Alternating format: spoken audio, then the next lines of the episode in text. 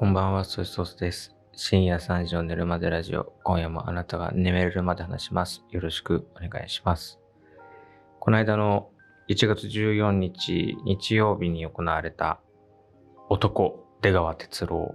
還暦祭り in 横浜アリーナに行ってきまして、あの出川さんが還暦ということで、それを祝うお祭りを横浜アリーナで横浜、横浜アリーナで、はい。なんか、ホテルの宴会場とかじゃないです。はい。1万2000人の前で、えーやっちゃおうっていうことで、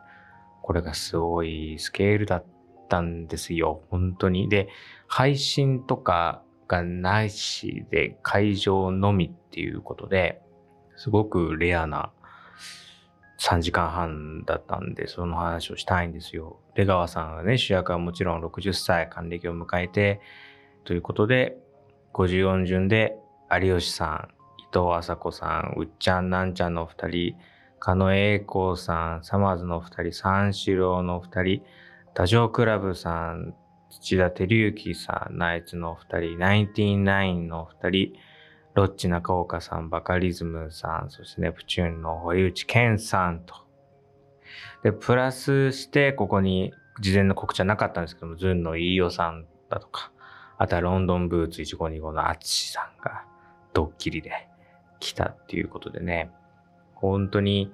これ会場でしかね、見えてないで、プラスアルファこの間あの火曜日の深夜にですね、えー、オールナイトニッポンで特番でですね、裏話を出川さんとかが話されていたんで、その時にちょこっと音源、音は流れたんですけども、基本的にはワイドショーとかでチラッと映ったぐらいで、あの、なんかこう、ちゃんとした映像はどこにも出てないので、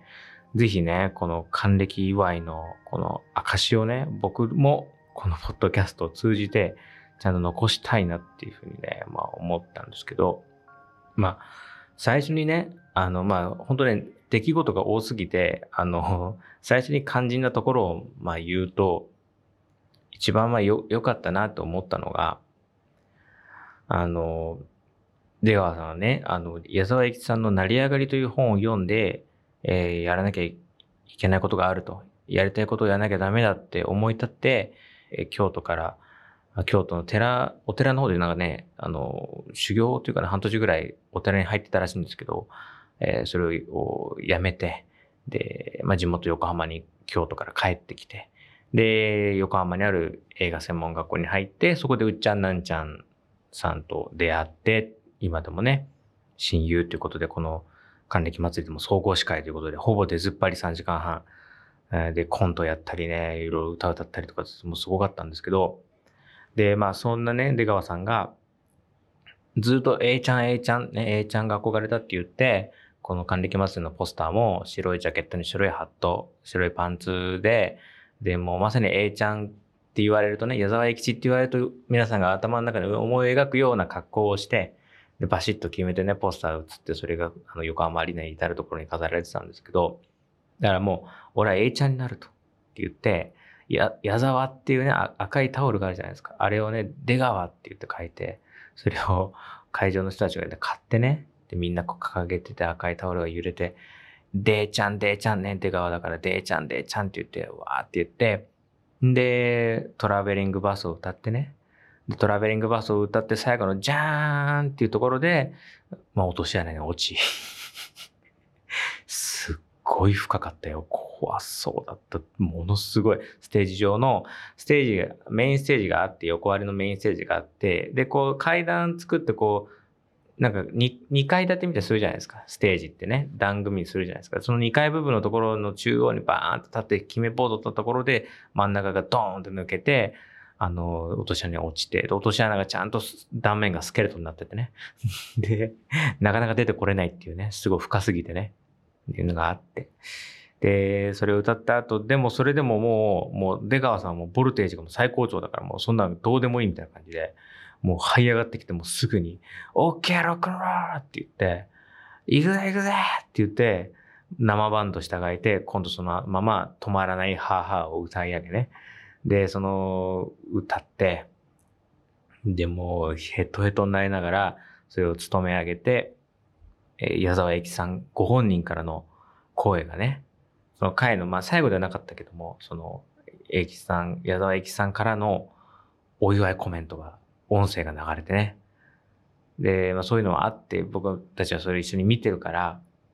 とうとう出川さんがこういう夢を叶えたんだっていうのをね、ひしひしと感じながら最後に挨拶で何を語るのかなと思っていたら、あの、まあ、60になったけど、これからもバリバリリアクション芸続けていくんでよろしくと言って。で、65、70って近づいていくと、白髪も出てきちゃっておじいちゃんみたいになっちゃうかもしれないけど、悲しまないでと。かわいそうと思わないで、笑ってちょうだいよろしくって言って、こう、真っ白いマイクスタンドをね、ブンブン振り回しながらそうおっしゃっていて、これがすごく、あの、印象に残ってるんですね。ちらっとあの、朝の、あの、ニュース番組のね、目覚ましテレビとかの芸能コーナーとか見ましたけど、そこの挨拶のところは確かに流れるんだけど、悲しまないで、かわいそうと思わないで笑ってちょうだいっていうところの、悲しま、悲しいまないで、あの、かわいそうと思わないでっていうところは、カットされちゃってるんですよね、どの放送局も。そう、個人的にはそうじゃないなと思ってて、あの、やっぱり、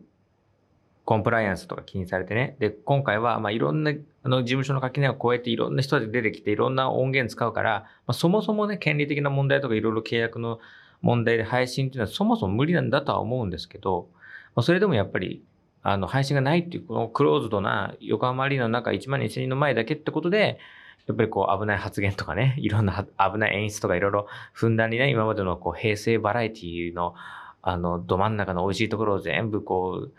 メインディッシュばっかり出てくるみたいな構成にできたんだと思うんですけど、やっぱり出川さんはそこをすごく気にされてるんだなってやっぱ思うんですよ。やっぱりいろいろ言われるんでしょうね。うん。なんだけど、やっぱり笑われ笑ってなんぼ、笑、笑ってもらってなんぼだとっていうのが、やっぱ出川さんの中にはきっとあるんだと思うんです。で、僕もやっぱりバラエティ番組とかお笑い芸人さんのやつを見るときには、なるべくそういうなんか、あなんていうのかな、先回りした配慮というか、なんかこう考えすぎて、かわいそう、えー、大丈夫、痛いそうだな、どうなのっていう、いうのは、一番損ですからね。そのやってる方々にとって一番あの面白みのないというか、美味しくないというか、せっかくここまで体を張ったのに、あの、帰ってくる、あの、レスポンスが、かわいそう。じゃあ、何にも浮かばれないわけじゃないですか。で、そこを多分気にされていて、で、どんどんどんどんこうバラエティ番組ってそういうの配慮して配慮して、いい方向だと思いますけど、いい方向だと思うけど、でも、あのやっぱり笑いづらくなってるみたいなところがあると思うんですね。で、そこを出川さんは、あの、おじいちゃんみたいになっちゃうかもしれないけど、あの、かわいそうと思わないで、笑ってちょうだいよろしくって何度も何度も言ってて、それがすごく個人的にはね、あの、なんか記憶に残ってるっていうかね、いい、いいお言葉だったなっていうふうに思いましたね。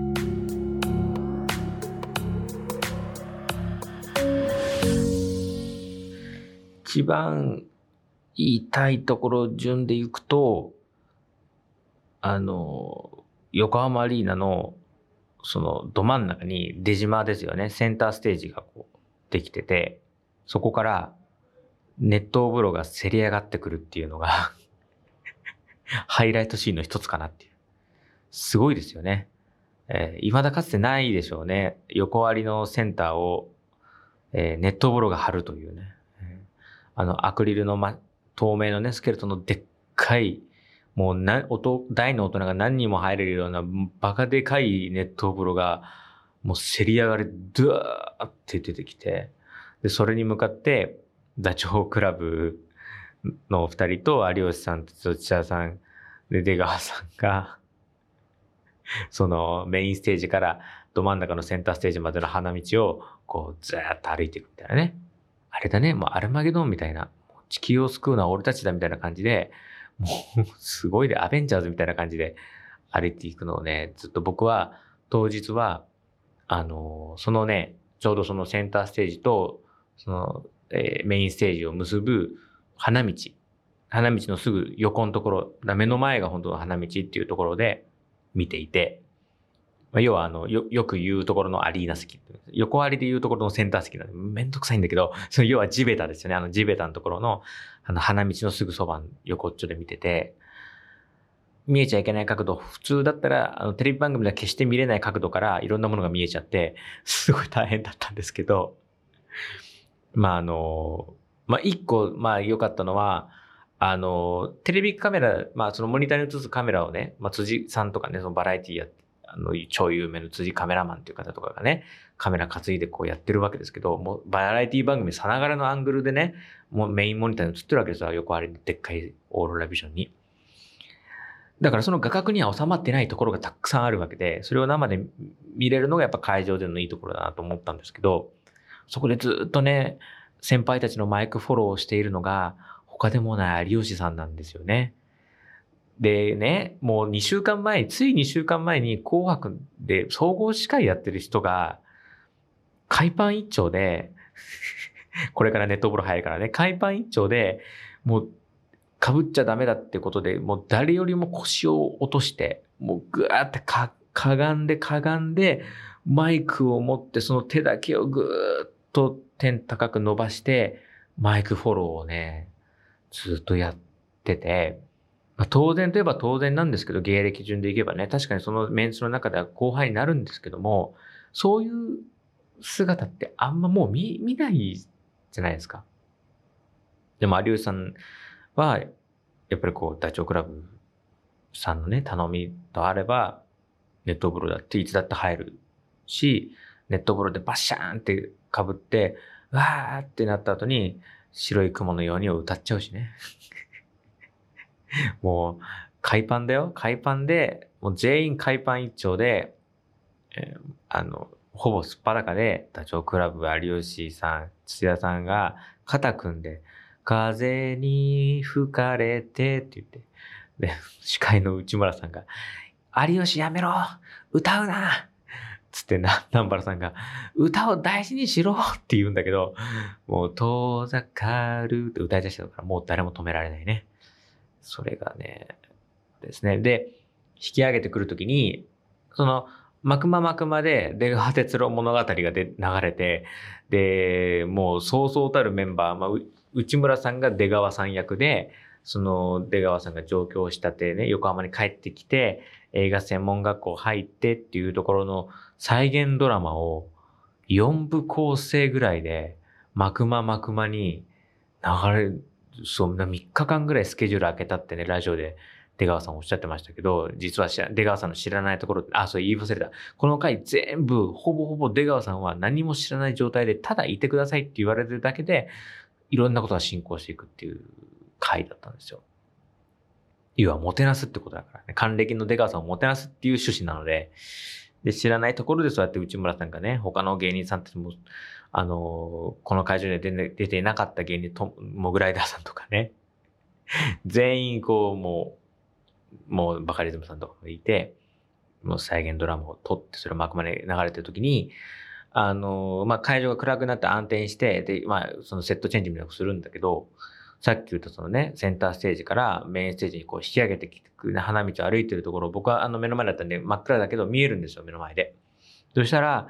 確かに肥後さんだったと思うの、肥後さんか、あジモンさんだったかちょっと忘れちゃったんですけど、それと、えー土田さんをこう両脇に従えて出川さんがこう両肩組んでポンポンポンって背中叩きながら「いや最高だったよ」って言いながらね引き上げていくのを見えてでその後ろ有吉さんがこう一生懸命こうあのあ走って追っかけてさーってこう引き上げていくっていうのを生で見ていたんですけどやっぱりこう考えもひとしおなんだろうなっていうの。うん。まあ、あとはそうですね、やっぱり、あの、この回って、まあ、後から振り返っていくと、今まで出川さんが出てきた、バラエティ番組、えー見せてきたリアクション芸、ね。そういうのをずっとこう、なんで歴史を振り返るかのごとく行くわけです。で、最初、会場入りが、あの、充電させてもらえますかのね、あの、電動バイクで入ってきたんですけど、それなんでかって、あの、直前までロケしてたんですよね。一泊二日でロケしてて、で、えー、そのゴール、最終地点が横割りに設定されてたっていうことで、で、X 見たらファンの方々が動画をバンバン上げてるんで分かったんですけど、本当にあのままの格好で、あのスイカのヘルメットかぶって、電動バイクまたがって、で、なんかロケで一緒に一緒になってた人、女性の方だったかな？なんか、誰だかちょっと分かんなかったけど、一緒に二人で、横アリの ところまで来てて、あの、ブーンって普通に来て、あありがとう、ありがとう、なんて言いながら、本当に横アリまでその電動バイクで来てて、んで、じゃあ登場ですって言ったら、その会場に電動バイクでわーって入ってきて、その横割りのメインステージと遠い面の反対側のね、後ろの方の入り口から入ってきて、どうもどうもなんて言って、そのアリーナのね、その地べたのところの、通路をね、ずっとーっとこう、電動バイクでそのまま走ってきて、で、バイク横をメインステージに横付けして、で、まんまのあの、オーバーオール着てさ、で、あ、スイカのヘルメットをかぶったまんま玉座に座らされて、あの、てっちゃんここで見てればいいから、見てればいいからって、ウッチャンナンチャンさんにね、言われて、いいからいいから座るよ早くとかって言われて、なんで、なんで赤いちゃんちゃんこ着るべきはずの人が怒鳴られてんだよっていうね、すごい光景だったんですけど、それから始まって、で、だーっといろんなのが行くんだけど、僕の世代で一番やっぱり引っかかったのは、あの、サマーズのお二人が、あの、漫才をやった後にそのまま大喜利にな、なだれ込んだんですよ。で、司会が内村さん。で、回答者席が中岡さん、飯尾さん、で、堀健さん、サマーズのお二人、バカリズムさん、出川さん。もうこの座組見たらね、もう99%内 P ですよね。もう誰が何と、誰が何にと言わずとも、会場に来てる1万2000人、あ、内 P じゃんってわかるわけですよ。で、わーってなって。でも、ホリケンさんとかも興奮抑えきれなくて、うわ、すげえ、内 P だ、内 P だって言いながらフリップ持ってたんですけど。それがさ、あの、ピポンとかブブーっていう SE を出すさ、機械を持ってね、あの、ちっちゃい丸テーブルに置いて、で、さ、お題を読みながらさ、内村さんがさ、ピコハンじゃなかったけど、赤い、あの、人差し指の先っちょについた差し棒を持って、で、まあ、グラサンはかけてなかったけど、あの、ロングコートも着てなかったし、ダブルスーツではなかったけど、そこまで再現する人はないよね。えー、横には奥さんがいなかったけどもで、徳永さんね。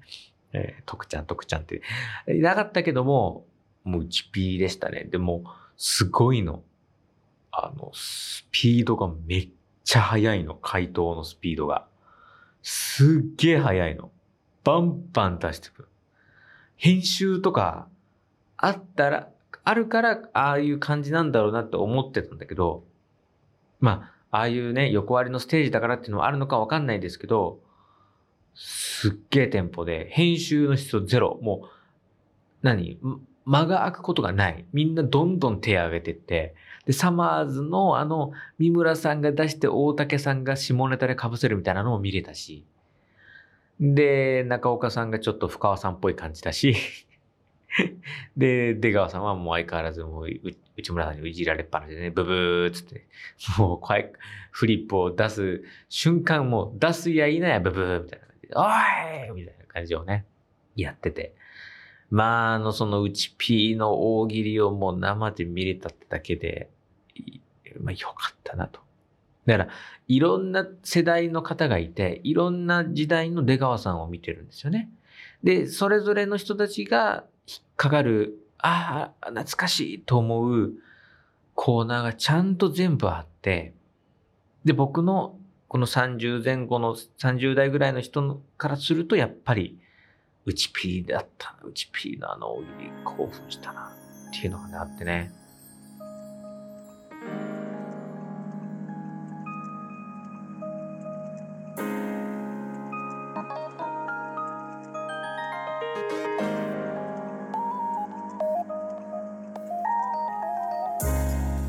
番組の皆様からメッセージを募集しています。概要欄に貼ってあるリンクからメッセージフォームに飛んでお気軽に投稿してください。X へのポストは、ハッシュタグ、寝るまでラジオとつけて感想などお待ちしています。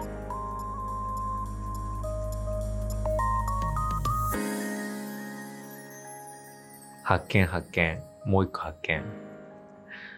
当然ね、ネット風呂があれば、おでん芸もあったわけです。おでんやってネット風呂だったんですけど、おでんのね、鍋、ね、メインステージに運ばれてきて、蓋取るじゃん？いい匂いした。いい匂いした。おでんの出汁のいい匂いした。もう、あ、これがリアルだ。リアルガチだと思って。なんかあのおでん芸の絵がリアルにこう、ダイレクトに嗅覚で伝わってきたのが嬉しかった。実は言うところ、僕練り物が苦手で、おでんってあんまり好きじゃないんだけど、おでん食べたくなりましたからね それくらい臨場感あふれるね、回でしたね。やっぱ出川さんの何がいいって、なんかちょっとみんなから舐められてるっていうところというか、こう、今でも現役の大御所の方って、やっぱちょっと舐められてるっていうか、これはね、あの、本当に舐められてるんじゃなくて、舐めさせてくれてるというか、その余白をね、その、なんていうかな、受け止めてくれてるからなんですけどね。もちろん、もちろんそうなんですけど、なんか会場行っても、すっごい列なの、その、入場待機列もトイレ列もグッズ列ももう人混みですごくて、身動きがあんま取れないみたいな感じだったんですそのアリーナ入ったすぐのロビーのところとかが。んで、もう列がダーって伸びちゃってるから、あの、お花とかも、あの、2階の通路に飾ってあったんだけど、その前を、もう人がうねうねこう、大蛇のごとくさ、もうくねくねくねくね列がなしちゃってるからもう見れなくてって、それぐらいだったんですけど、その列並んでる時もさ、どっからともなく、出川すげえ、出川すげえ、こんなに人気があると思わなかったって言って、いや、あなただって、チケット買って来てるじゃないと思うんだけど、いや、出川がこんなに人気あると思わなかったって言いながら並んでるっていうね。それがなんか不思議というかね、面白いというか、あの、いうのが、やっぱりなんかいいなと思って。で、僕のね、髪をいつも切ってくれてる美容師さんも、あの、僕がこれをね、このか、こういう会がある、ある、こういう会があって今度行くんですよって言ったら、えー、出川が横割り受けるって やっぱね、出川さんが横割りはね、面白いらしいです。まあ、アンマッチな感じが。なんだそうですけど、でもね、そうは言いつつ、その美容師さんも、急いで、僕はあの、去年の8月かなんかにね、一次選考があったんで、それを、あの、応募して即チケット買ったんで、あの、入れたんですけど、その美容師さん、その何ヶ月か後に僕が髪切りに行った時に、たまたまその話して、へーって言ってその場で調べて、へーじゃあ私も行こうかなって言って、わざわざそのね、14日当日の午後、美容室の、あの、あれ枠を罰にして、あの、要は半休取って行こうとしてたんだけど、チケット取れなくて、その人は。美容師さん、僕のいつも切ってくれてる美容師さん取れなくて、あもう取れなかったから、もう泣く泣く、あの、枠を開けて、髪切ることにした。最悪って 言ってて。で、ちょっと舐められてるはずなのに、みんな見たいんですよね。えー、いや、出川なんか行かねえよ、じゃないんですよね。